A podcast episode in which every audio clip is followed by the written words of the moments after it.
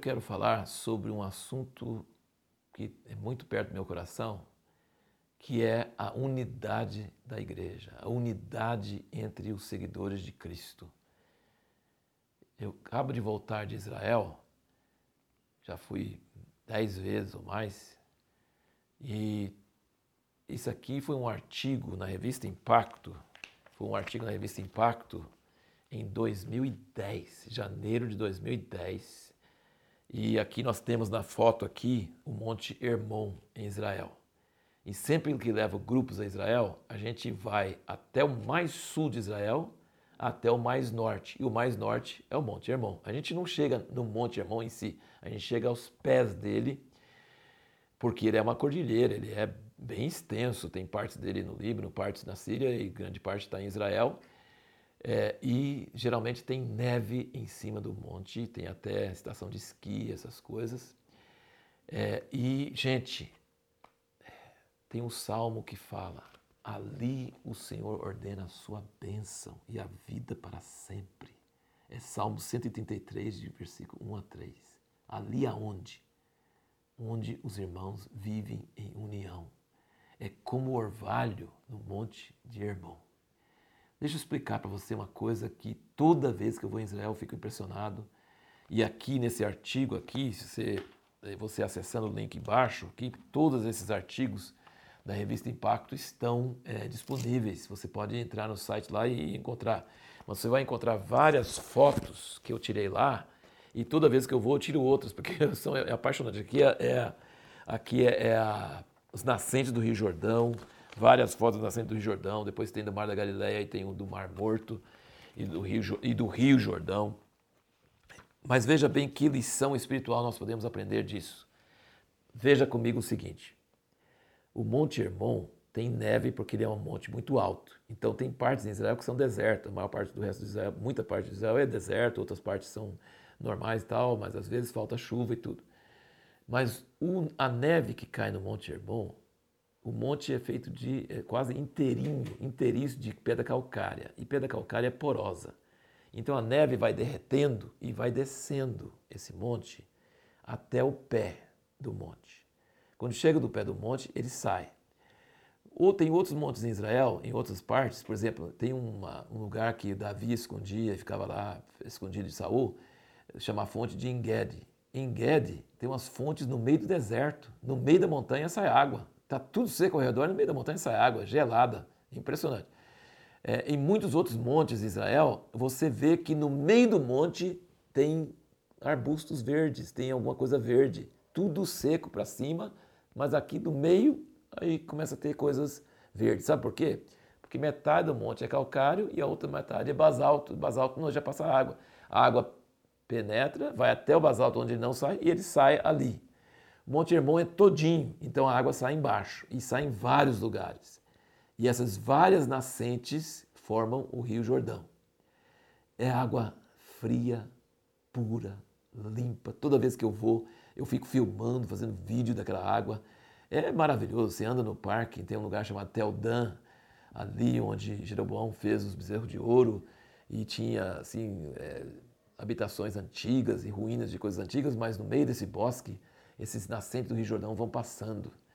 Tem um lugar também que é Banhas, que é o lugar do, do deus Pan, é, e é Cesareia de Filipe, onde Jesus falou sobre, com Pedro sobre a que ele era ele seria a pedra sobre a qual ele ia construir a igreja, e ali saem umas águas puras e lindas e frias. Você põe o pé gelado, porque é de neve, né? Então essa água maravilhosa, ela sai de lá, várias nascentes, ela forma o Rio Jordão. O Rio Jordão vai vai andando, chega na Galileia, depois enche o Mar da Galileia. Mar da Galileia, pra você ter ideia, nessa vez, nessa, nessa, nessa viagem, e toda, quase toda viagem, quando a gente sai em barco com o grupo todo, nós tínhamos, éramos 34 pessoas no barco, e é um judeu messiânico que chama Daniel, que, que é o dono do barco, e ele canta algumas músicas em português. Quando eu pergunto para o pessoal qual foi o momento mais emocionante da viagem, e ó, tem muitos momentos emocionantes, mas esse momento, no Mar da Galileia, eles quase sempre falam que quase é, é, o, é o, top, é o, é o máximo. Gente, o Mar da Galileia é lindo, é o lugar onde Jesus teve muitas travessias e ao redor do Mar da Galileia tem Cafarnaum e Betsaida e muitos eventos dos evangelhos foram ao redor do, do Mar da Galileia. O Mar da Galileia por muitos anos sustentava todo o país de Israel com água potável, água de irrigação. Hoje já não é mais o caso. Hoje, grande parte das águas usadas em Israel vem de dessalinização. E o Mar da Galileia já subiu bastante, estava baixando muito, já subiu vários metros de altura. Mas por muitos anos o Mar da Galileia e o Rio Jordão é a fonte de vida para Israel e para a Jordânia. É uma coisa impressionante. Então, o, então vem do, do, do Monte Hermon, a água desce, sai como fonte, vira o Rio Jordão, entra no Mar da Galileia, sai do Mar da Galileia, aí divide Jordânia de Israel hoje e vai até o Mar Morto. E o Mar Morto é a mesma água, vem da mesma fonte, vem lá de cima, lá do Irmão, pelo Jordão, passa por Galileia, chega lá no Mar Morto. Sabe por que, o Mar Morto é água terrível? Água se encostar no seu olho arde. Você tem que ir para um oftalmologista praticamente para você não pode deixar a água pingar no seu olho, cheio de enxofre, cheio de minerais cheio de, muitas coisas, tem inclusive indústrias tirando minerais dessa, dessa água. A água é terrível, você, nem, você não consegue nem, nem afundar, você boia. É uma água meio oleosa. Por que, que a mesma água que traz vida da Mar da Galileia traz morte do Mar Morto? Por que será? É a mesma água, vem do mesmo lugar, é a mesma água. Sabe por quê? Porque o Mar Morto é o lugar mais baixo da Terra. Então não tem jeito de ter saída.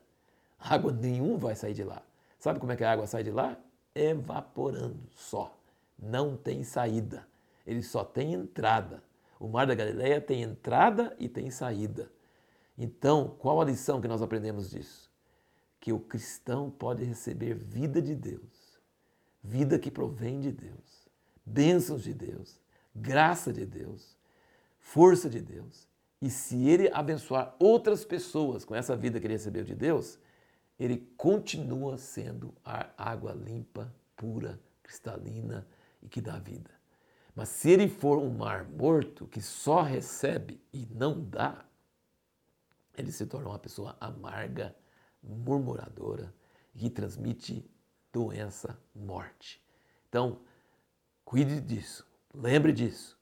Você recebe de Deus, precisa achar alguém para você dar aquilo. Não pode reter para você.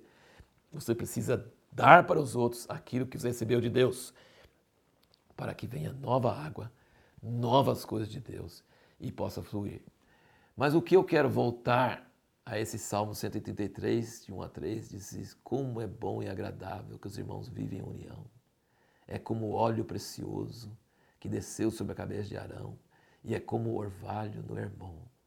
Gente, quando nós, como filhos de Deus, apesar de nossas diferenças de doutrina, de costumes, de opinião, mas nós pudermos respeitar uns aos outros, amar uns aos outros, cuidar uns dos outros, apesar das diferenças, apesar das coisas, não precisamos crer igual, não precisamos praticar igual, mas podemos lembrar, somos uma só família, somos um só povo de Deus.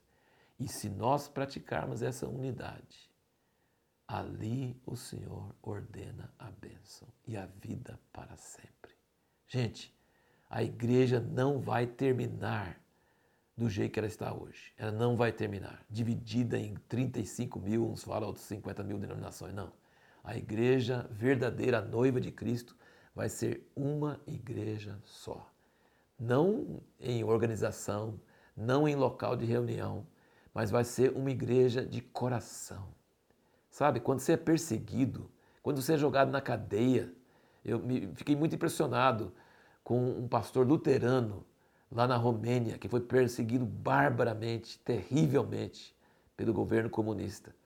E ele estava junto na cadeia com um padre católico romano. Olha, luterano, pastor, padre católico não dão muito certo um com o outro. Os dois estavam apanhando, torturados, sofrendo por causa de Cristo. Gente, essas outras diferenças ficam nada. Nós somos irmãos em Cristo, apesar de pensarmos algumas coisas diferentes, mas nós nascemos de novo, convertemos, estamos sofrendo junto. Gente, Deus é honrado quando o povo dele reconhece que somos um só povo, uma só noiva. e você quer a bênção de Deus para a igreja, você quer cura de enfermidades físicas, você quer autoridade para pregar o evangelho, você quer é, poder na igreja, lembre disso. Onde o Senhor ordena a bênção, ali, Monte Hermon, quando os irmãos vivem em união, aí o Senhor ordena a sua bênção e a vida para sempre. Se você quiser depois ler mais sobre isso e pensar mais sobre isso, esse eu estou comentando só sobre o primeiro artigo dessa revista, mas tem muitos outros artigos nessa revista que falam sobre ofensa. Jesus nunca falou que nós não iríamos ofender uns aos outros, que crente não ia ofender um ao outro. Ele nunca falou isso. Jesus sempre ele falou o contrário. Ele falou que você teria que perdoar o seu irmão 70 vezes, 7 vezes no dia. Então, assim, ele falou que nós íamos ofender uns aos outros mesmo mas ele falou que nós teríamos que perdoar essas ofensas. E se nós perdoarmos as ofensas, Deus vai nos perdoar.